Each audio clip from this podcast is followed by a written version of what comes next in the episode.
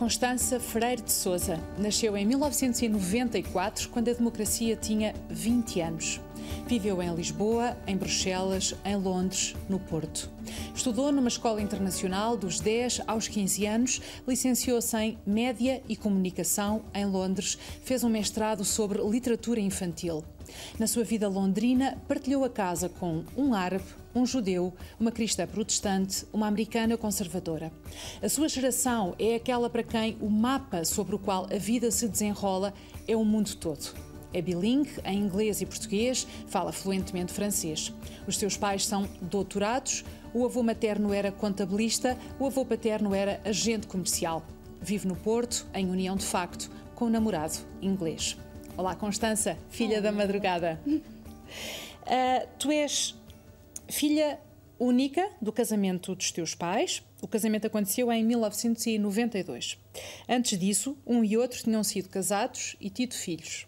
Uhum. Tens três meios-irmãos. O teu irmão mais velho nasceu em 77 e as duas irmãs em 82. Tu nasceste em 94. Portanto, há uh, uh, filhos espaçados por três décadas diferentes. Ou seja, a configuração da família mudou significativamente nestes 47 anos. Como é que tu uh, cresceste nesta família um, de muitas configurações, muitas formas, muitas referências? Bom, antes de mais, olá. Olá. Obrigada pelo convite. Um, eu acho que para mim, eu cresci com esta família, portanto, para mim era o normal. Um, só havia um choque quando havia outras pessoas que de facto não conseguiam perceber como é que a minha família funcionava. Quando eu dizia às minhas irmãs, têm X anos. Ai, são gêmeas. Não, não são gêmeas, são de pais diferentes. Como assim? E eu habituei-me a ter aquela coisa: a minha mãe casou com o senhor, e o meu pai casou com uma senhora, e tiveram filhos, depois casaram com outro, tiveram a mim. E aí, entre após miúdos, já havia ali um, um clique. Uh, mas era. Para mim era uma coisa normal, era uma coisa normal viajarmos, irmos de Lisboa para o Porto todos os fins de semana estar com os, com os meus irmãos, que eram filhos do meu pai, que são filhos do meu pai. E portanto havia toda uma gestão em torno da família que, que fazia parte da minha vida e que, que, para mim não era surpreendente. E agora muitas das pessoas com quem andei na escola primária são eles próprios partes de famílias assim, sendo que eles são os irmãos mais velhos e agora os pais tiveram filhos de segundos casamentos. E portanto há um contraste muito grande em que parece que a minha família fez isto um bocadinho à frente das, das famílias dos meus colegas. Bom, há alguns dados. Tornaram-se comuns os divórcios e as uniões de facto ao longo uhum. destes anos. Tu, aliás, como disse, vives em união de facto. Uh, e para percebermos o contraste, em 1975, Salgado Zenha reviu a concordata com a Santa Sé e passou a ser possível o divórcio entre casados pela Igreja. Passou a ser possível portanto, dissolver uma família e constituir outra. A completa igualdade entre filhos e entre homem e mulher, que resulta da Constituição de 76, foi incorporada no Código Civil de 77. Quando nós olhamos para os números do divórcio, uh, esta estatística ajuda-nos a perceber como esta uh, mudança na, na tessitura da sociedade foi avassaladora. Em 1975 há 1.500 divórcios. Em 1977 há 7.700. Portanto, antes e depois da Revolução já há aqui um, uma diferença muito, muito significativa. Mas no ano em que tu nasceste, em 94, há 13.582. E em 2019, mais de 20 mil. Os dados são da, são da Pordata. Claro que não estou a estabelecer comparação com o número de casamentos e também esse sofreu alterações, mas a minha pergunta é: quando tu olhas para esta realidade, Uh, parece que olhas para hum, um país longínquo?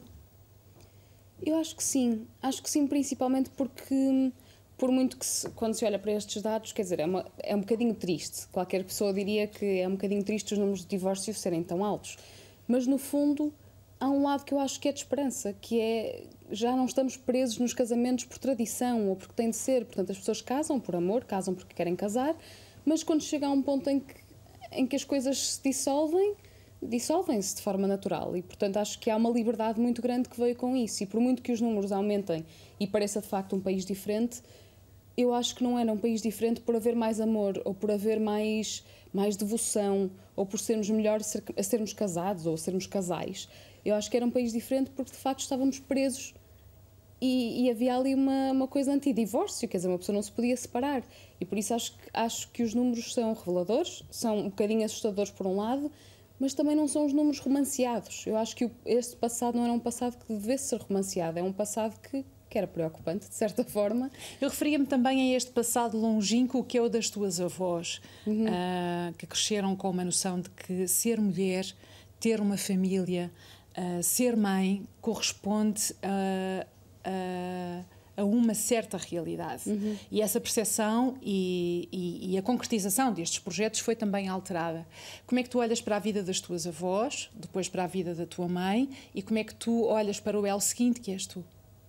E depois é o seguinte ainda, quando tu tiveres filhos. filhos, pois.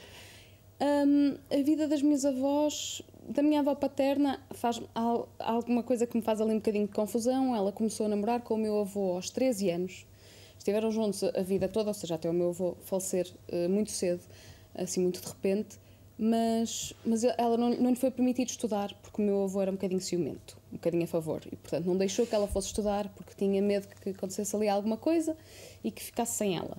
E, e não a ter deixado de estudar era uma coisa complicada porque ela queria muito ser professora. E, portanto, acho que as amigas, pelos vistos, vinham da escola e chegavam a casa dela e iam lá ensinar-lhe aquilo que tinham aprendido na escola. Portanto, a vontade de estudar dela era tão grande que ela fazia assim às escondidas um, e mais tarde conseguiu vir a ser professora. Para ti é inquestionável, ou era inquestionável, que irias estudar, que irias uh, ter uma licenciatura e mais do que isso? Sim, completamente. Uh, na geração, na, do meu lado materno, a minha mãe também ela teve sempre, foi sempre incutida a lógica de que ela tinha de estudar. Sendo mulher ou não sendo mulher, e mesmo considerando que a mãe dela, portanto a minha avó materna, era uma dona de casa exemplar e era ao mesmo tempo também, ajudava muito o meu avô, também ela era contabilista, portanto também ela tinha um curso, acho que creio que deve ser uma formação profissional ou alguma coisa do género, portanto tinha um curso pequenino, mas ajudava o meu avô, apoiava, fazia trabalhos de contabilista. Um, a minha avó foi criada com uma lógica quase feminista, sem nunca o ser, sem nunca tocar na palavra, né? porque acho que na altura nem sequer passava pela cabeça ao meu avô, mas o meu avô estava a educá-la com uma lógica muito feminista, que a minha mãe passou para mim, uh, no sentido de, de, de, temos de trabalhar por nós e tens, tens de te aguentar sozinha e tens de, não podes depender de ninguém. E a minha mãe era filha única, era uma filha muito tardia, e portanto havia ali aquela gestão de justamente eu ia perguntar-te porque é que és feminista. Uh, o livro da Chimamanda porque todos devemos ser feministas é um dos teus livros de cabeceira. E nasceste em 94 quando muitas destas conquistas pareciam já adquiridas. Uh, para uma pessoa nascida em 94 era incompreensível que uma mulher precisasse da autorização do marido Sim. para uh, viajar para o estrangeiro por exemplo. Um, porque é que és feminista essa é uma pergunta muito complicada, porque eu sou feminista por muitas coisas. Agora, o meu feminismo nasceu, eu acho que de certeza que havia uma semente que veio desta, desta atitude da minha mãe, uh, desta forma como ela foi educada, de, da atitude de ser de uma pessoa se aguentar sozinha e ser capaz. Um, mas, mas não creio que eu visse isso como feminismo.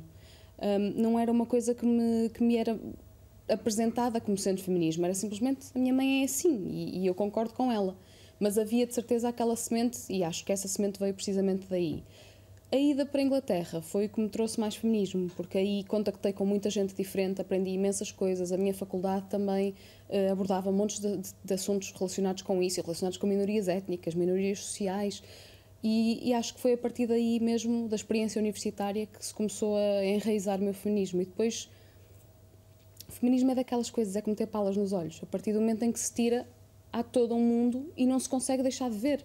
Não conseguimos tornar a pôr as palas. Portanto, por muito que tentemos ignorar, eh, está tudo ali à volta. E os assuntos estão permanentemente a crescer e a nascer e a proliferar. E, portanto, fica Se tu, se tu casares com o teu namorado inglês, uh, equacionas adotar o apelido dele, que é uma prática muito comum, aliás, no mundo anglo-saxónico? Nunca na vida, não. Não. Porquê? É assim, primeiro porque eu tenho cinco nomes, portanto não vou acrescentar um sexto nem que me paguem. Não, não vai acontecer. Mas, e os nossos nomes não batem certo, o nome dele é inglês, o meu nome é muito tipicamente português. Mas acima de tudo, porque eu não vejo essa necessidade. O meu nome é a minha história. O meu nome, até porque o meu segundo nome, por coincidência, é um nome que tanto o meu pai como a minha mãe tinham da parte das mães deles. Portanto, o meu segundo nome é o nome das minhas avós, ambas, que vêm dos pais delas. E depois os meus, os meus dois últimos nomes, portanto, são o, nome da minha, o último nome da minha mãe e o último nome do meu pai. Portanto, eu é a história da minha família, é a história que me construiu. Corresponde a uma identidade? Sim, completamente, a 100%. E estar a acrescentar a isso a identidade de uma família que, por muito que eu gosto muito deles, e gosto, é um, é um facto, também gosto muito do meu namorado, mas não é a minha família, não foram as pessoas que me criaram, não é a minha origem e eu não quero passar a ser conhecida por um nome que não é o meu. Se ele quiser ficar com o meu nome, também não o impeço, se lhe apetecer. Mas no Reino Unido anulam-se os nomes anteriores. Anulam-se? Não se acrescenta. E portanto isso ainda me faz mais confusão. E quando a, irmã do meu namorado casou e eu referi-me à família dele, ao clã, com o último nome, disse vocês, os, como, diríamos nós, sei lá, os Sousas, ou, uh, e ele disse: Não, a minha irmã já não é. Portanto, ele deixou de incluir a irmã naquele clã familiar. A irmã passou a pertencer ao clã familiar do marido. Os sobrinhos, idem aspas, ele não os vê uhum. como sendo da, fam da família, ou seja, não vê aquela ligação do último nome. Isso a mim faz muita confusão. Hum. Nesse período em Inglaterra, foi a abertura, uh, o contacto com o diferente que uh, te impressionou, que te marcou mais do que tudo? Este convívio com pessoas de tantas proveniências culturais, religiosas, étnicas? Eu acho que sim, acho que isso foi, foi das coisas que mais me marcou, mas acho que também quando, quando contactamos com, com o outro, vemos a nós com, mais, com um bocadinho mais de, de consciência e com um bocadinho mais de lá, claridade, ou de repente apercebemos de quem nós somos em comparação aos outros, mesmo a nível da religião, de, de haver o meu colega judeu, que é inglês, um, de perguntar: ah, vocês católicos, como é, que, como é que abordam esta questão? Não sei se era o pecado original, qualquer coisa do género. E, e eu respondi, e a minha colega protestante ficou: é assim? Com vocês é assim? E portanto, mesmo ali havia um choque, mesmo que existimos no mesmo braço uh, religioso, havia ali uma divergência sempre em qualquer lado. Um, e acho que, isso, acho que isso é muito marcante, inevitavelmente é sempre muito marcante. Os teus pais são os dois economistas e são pessoas conhecidas. Teres ido estudar literatura e para a Inglaterra foi uma forma de te autonomizar, sair uh, fora da esfera de influência dos teus pais e até de rebeldia? Uh, a minha mãe diria que, que é porque ela é, é claramente uma péssima uma péssima educadora ou uma péssima influência, porque os filhos do meu pai seguiram a rota de economia e gestão. A minha irmã foi para a psicologia e eu fui para a literatura. Uh, portanto, a minha mãe diz que a culpa é dela, mas não é. Uh, não, eu não diria que é rebeldia só porque nunca me foi imposto ou nunca foi nunca houve nenhuma expectativa que eu seguisse as passadas dos meus pais, por muito que houvesse esta brincadeira da minha mãe, Nunca me foi imposto nada disso, nunca me tentaram incutir nenhuma lógica daquilo que eu devia ser ou não devia ser. E, portanto, havia só a expectativa de que eu ia estudar. Eu tinha de continuar a estudar. Portanto, aí nunca sequer me passou pela cabeça uma alternativa.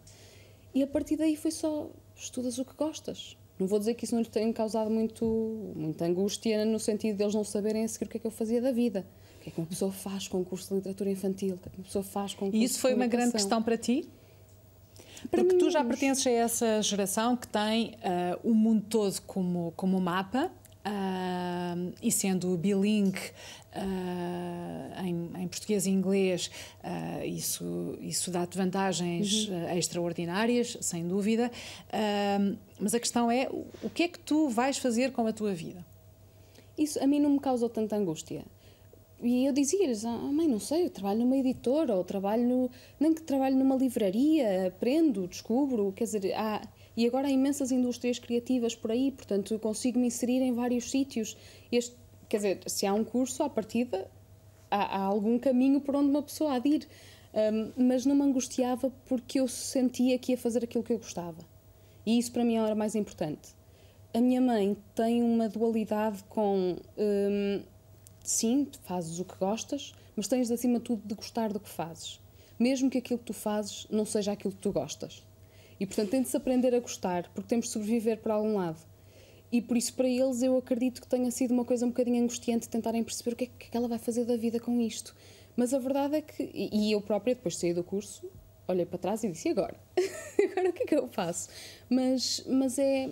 Há muitos caminhos por onde seguir e, acima de tudo, eu fiz uma coisa que me deu verdadeiramente muito gosto. E acho que daqui para a frente, se eu conseguir transmitir esse gozo no, no resto das coisas que eu faço, hei de ter sempre um caminho para onde ir. Foste politizada, ias a manifestações, vais a manifestações. Como é que foi o, o, um, o frisson, o gosto de votar pela primeira vez? Votar pela primeira vez foi maravilhoso, mas, não, mas para começar pelo início, não me lembro de ir a manifestações.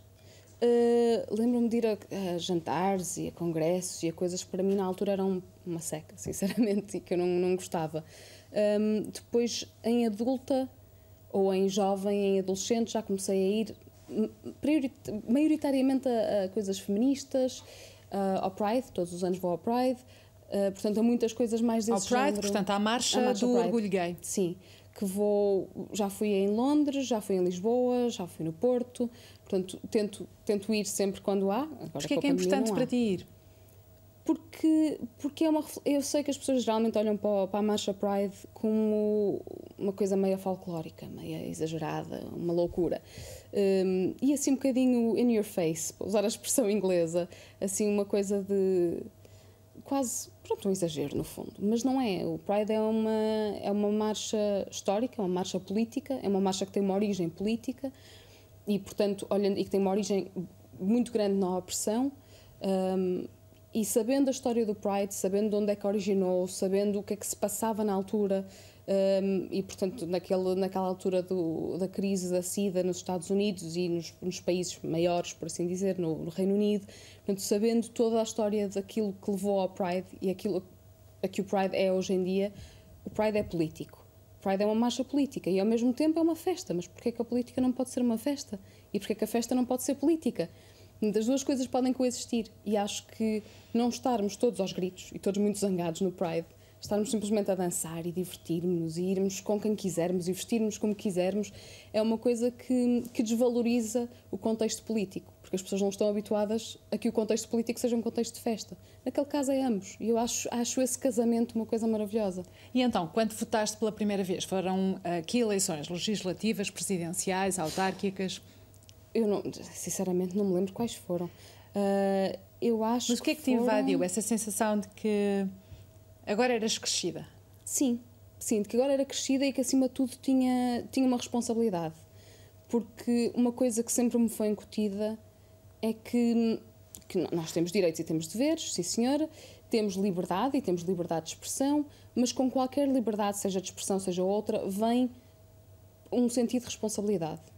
Portanto, nós temos de ser responsáveis pelo nosso trajeto, mesmo que o nosso trajeto seja livre. E, e para mim sempre foi muito importante, faço aquela minha pequena campanha nas minhas mini redes sociais que têm um impacto ridículo, pronto, daquilo é, é, são os meus amigos e, e, são pessoas que também são espalhadas pelo mundo, mas, mas faço na mesma e tenho aquele, aquele empenho e fazer tudo possível para votar, porque tenho, tenho a consciência que no fundo não é só um direito que eu tenho de votar, é um dever, porque custou tanto a ganhar e foi tão difícil chegarmos ao ponto no qual chegamos, desde o facto de, da ditadura, obviamente, de 25 de Abril, ao facto de eu ser mulher, ao facto de eu não ser a cabeça de casal ou a cabeça de, uma família.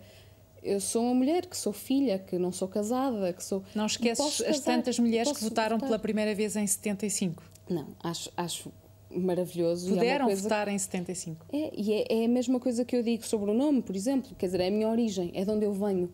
Mesmo que aquelas mulheres não me tenham dado à luz, não me tenham posto no mundo, não me tenham criado, elas criaram o contexto histórico e o contexto social no qual eu existo.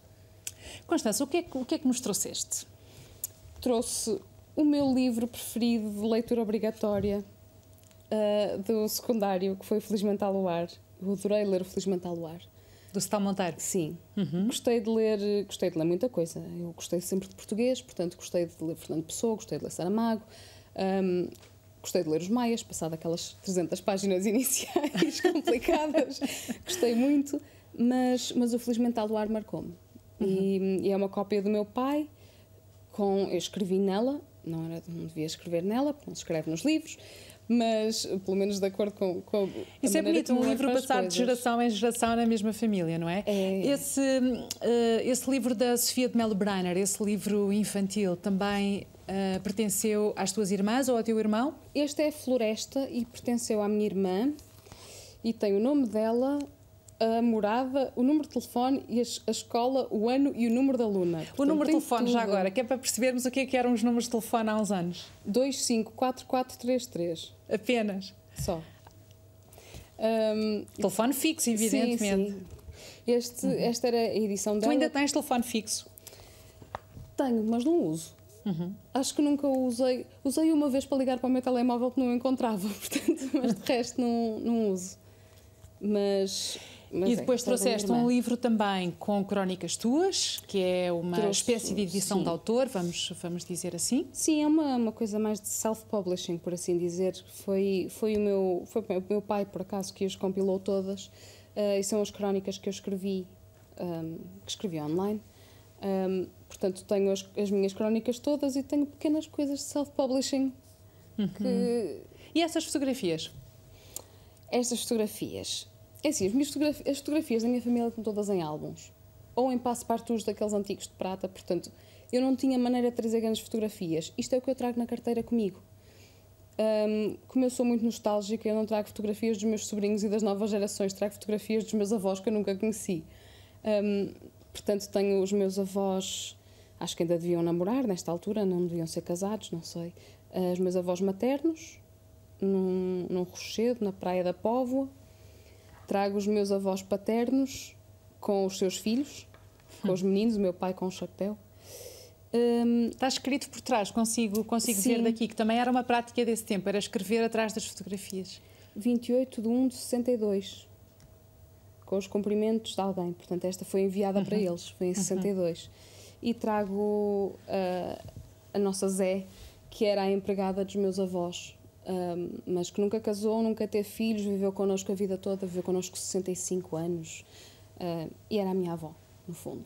Era a tua avó, no era fundo? Era a minha avó, sim. Que coisa sim, bonita. E no telemóvel tens tudo? Imensas, imensas. Porque agora esse é o, é o, é o caderno. Sim, e fotografo os álbuns. E a minha mãe Os acha álbuns. um piadão, sim. Porque eu não, não, digita, não, não, digitalizo, tenho medo que depois também aquilo faça reflexos e tal. Portanto, tiro com o telemóvel e de vez em quando a minha mãe menciona uma coisa qualquer e vou ao telemóvel, está aqui a fotografia. E, e ela acha o máximo este, este fascínio que eu tenho, mas eu gosto das coisas das antigas gerações. Oh, Constância, já não temos tempo para Alice no País das Maravilhas, que eu trouxe. Aqui está um guia para crescidos uh, do Príncipezinho, que é muito bonito, e trouxe também um, a Sofia de Melbrenner com, com o Rapaz de Bronze. Como tu trabalhas agora uh, no espaço uh, onde Sofia viveu uhum. E que dá para este jardim onde o rapaz de bronze tinha os gladiolos, as tulipas, Sim. todas as flores um, uh, que entram aqui neste, neste maravilhoso livro. Eu trouxe isto, imagino que seja um grande privilégio para ti olhar pela janela e pensar na Sofia. E há então esta frase maravilhosa com a qual termino. As coisas extraordinárias e as coisas fantásticas também são verdadeiras, porque há um país que é a noite e um país que é o dia. E tu encarnas este país que é dia. Muito obrigada. Obrigada, Ana